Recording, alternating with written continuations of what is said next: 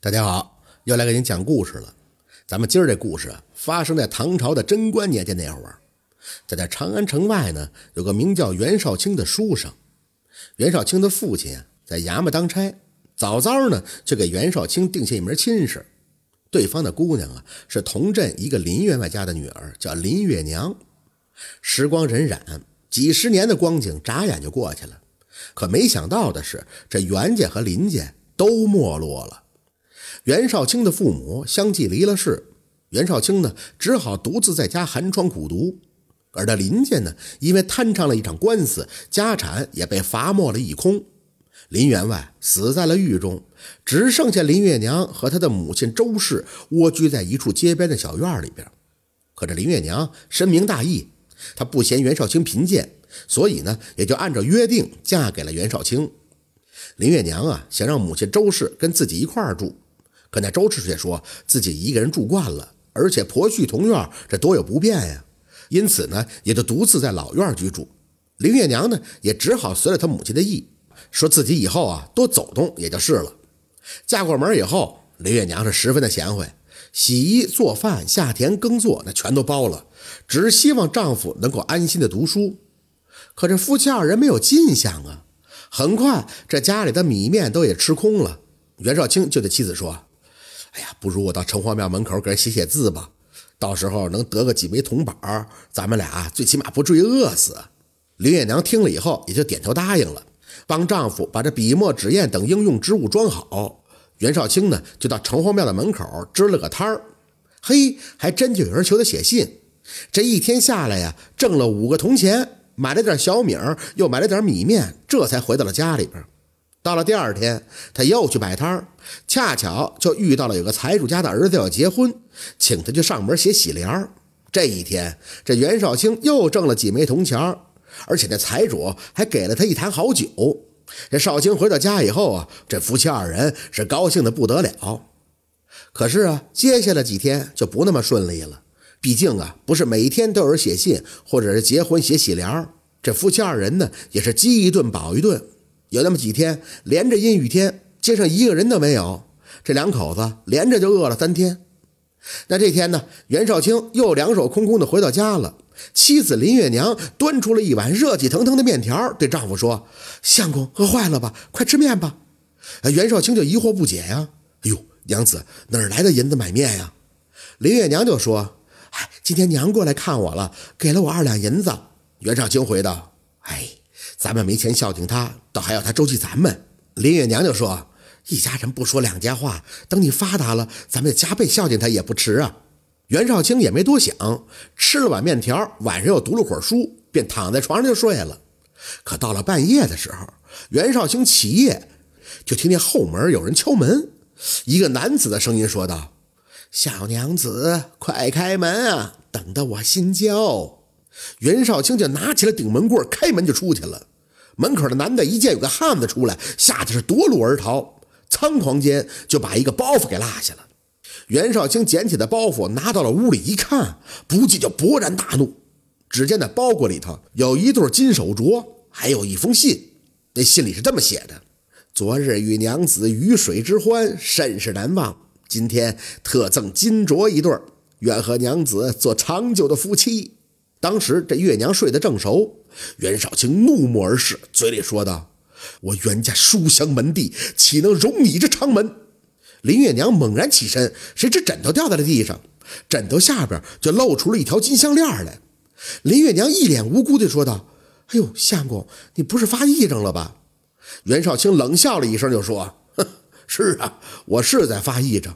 枉我对你一往情深，本来以为娶了一个可以同甘苦共患难的红颜知己，谁知娶回来一个倚门卖笑的东西。这里有一封休书，你赶紧离开我们家，免得脏了我的眼。还有，把你这个情郎送你的金项链和金镯子都带上。说完了，袁绍卿就把他林月娘轰出了门外。这林月娘啊，是满腹的委屈，深更半夜的又无处可去。也就只好回到了娘家周氏家中。这周氏一见林月娘回来了，得知这件事以后，就安慰林月娘：“那个袁绍卿也不是什么好东西，自己家里本来就一贫如洗，不好好对你也就算了，还随便搞出个名堂把你给休了。这种男人，哼，不值得浪费时间。改天啊，娘再给你介绍个好的。正所谓一家女，百家求，你还怕将来没个安身之所不成？到了第二天，这镇上的媒婆就来周氏家串门。周氏呢，也向这媒婆诉了苦，说现在女儿林月娘又恢复了单身了，让媒婆啊给留意看看有没有好人家。那媒婆一拍大腿就说。哟，我眼下倒是有一门好亲事。城西门啊，有个青龙客栈，那客栈的掌柜的名叫郑关西。郑大官人的妻子前不久刚刚病逝了，前几天还托我找好女子给他续弦呢。我看月娘就不错，嫁过去之后啊，肯定是吃喝不愁。周氏一听，那也是喜笑颜开，就求着媒婆务必把这事促成了。就在这时，林月娘就起了疑心了。本来昨天晚上的金手镯和金项链自己还没弄明白呢。平常自己没离开过家门啊，那金项链肯定是有人放在枕头下边用来栽赃自己的，目的呢就是挑拨他们夫妻的感情。前两天只有这母亲周氏去过他的房间，不会是他在中间做的手脚吧？今天再看这周氏和媒婆俩人唱双簧，林月娘干脆也就将计就计，倒是要看看他们俩能怎么着。那郑冠希呀，是当地有了名的淫棍，开了一家青龙客栈，一楼是个赌坊，积财无数。林月娘向郑冠希要了五百两的礼钱，把这些银两托人家送给了袁绍清，只说是一个朋友送的。林月娘的打算是自己嫁到郑家，到时候再探听这虚实。倘若真是郑冠希捣的鬼，就把他告到县衙。倘若郑冠希没有搞鬼，那么自己也不愿意嫁给这种淫棍，到时候就一死了之，以死守节。那五百两银子也够许少卿许多年的开销，不枉他们夫妻一场啊！就在结婚当晚，这郑冠希喝的是酩酊大醉，林月娘呢故意就用话套他：“官人丧妻，小奴被休，看来你我是天定的姻缘呀。”郑冠希借着酒劲笑着说道。今天你就成了我的人了，我也就不怕告诉你了。这一切啊，都是你那好母亲设的圈套。倘若不是她把那项链放在你的枕头下边，又让我晚上呃去你们家后院送信，你们夫妻哪会离散呀？我又哪有机会抱你这个美人啊？林月娘听完了以后，那真是气得柳眉直立，杏眼圆睁啊！她借口出供，就来到了院里。一见这大门没锁，趁着夜色就跑到了县衙。这当时的县令那是个清官，一听到半夜有人告状，赶紧就升堂审案。林月娘就把这郑冠希如何伙同周氏离散他们夫妇，又骗取良妇的事情讲述了一遍。县令听完了，当时就把这郑冠希和周氏全都给拘了过来。原来啊，那周氏并非林月娘的亲娘，而是她的后母。当年林月娘的母亲生下了月娘不久便病逝了。后来林员外续弦才娶了这周氏，林月娘是十分的孝顺，把这周氏也当做亲生母亲一般的对待。林员外死的时候，这周氏不过三十多岁，长得是颇有风韵，不久就和这郑冠希勾搭在一起。有一次呢，郑冠希偶然就碰见了林月娘，当时那口水就流了一地呀。他知道林月娘是周氏的女儿的时候，也就跟周氏许诺，只要能促成此事，便给他一千两的银子。可是林月娘和袁绍清感情至深，倘若来硬的，那肯定是不行啊。周氏就想出这么一个栽赃陷害的计策来。县衙之上，两个人很快就把事情招认了。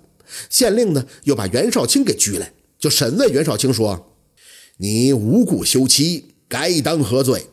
那袁绍清说：“当时我在妻子枕下发现那情郎送的金项链一根，另有那奸夫送的金手镯和情诗一首。”县令说道：“你们夫妻素来恩爱，岂不知是有歹人设计陷害吗？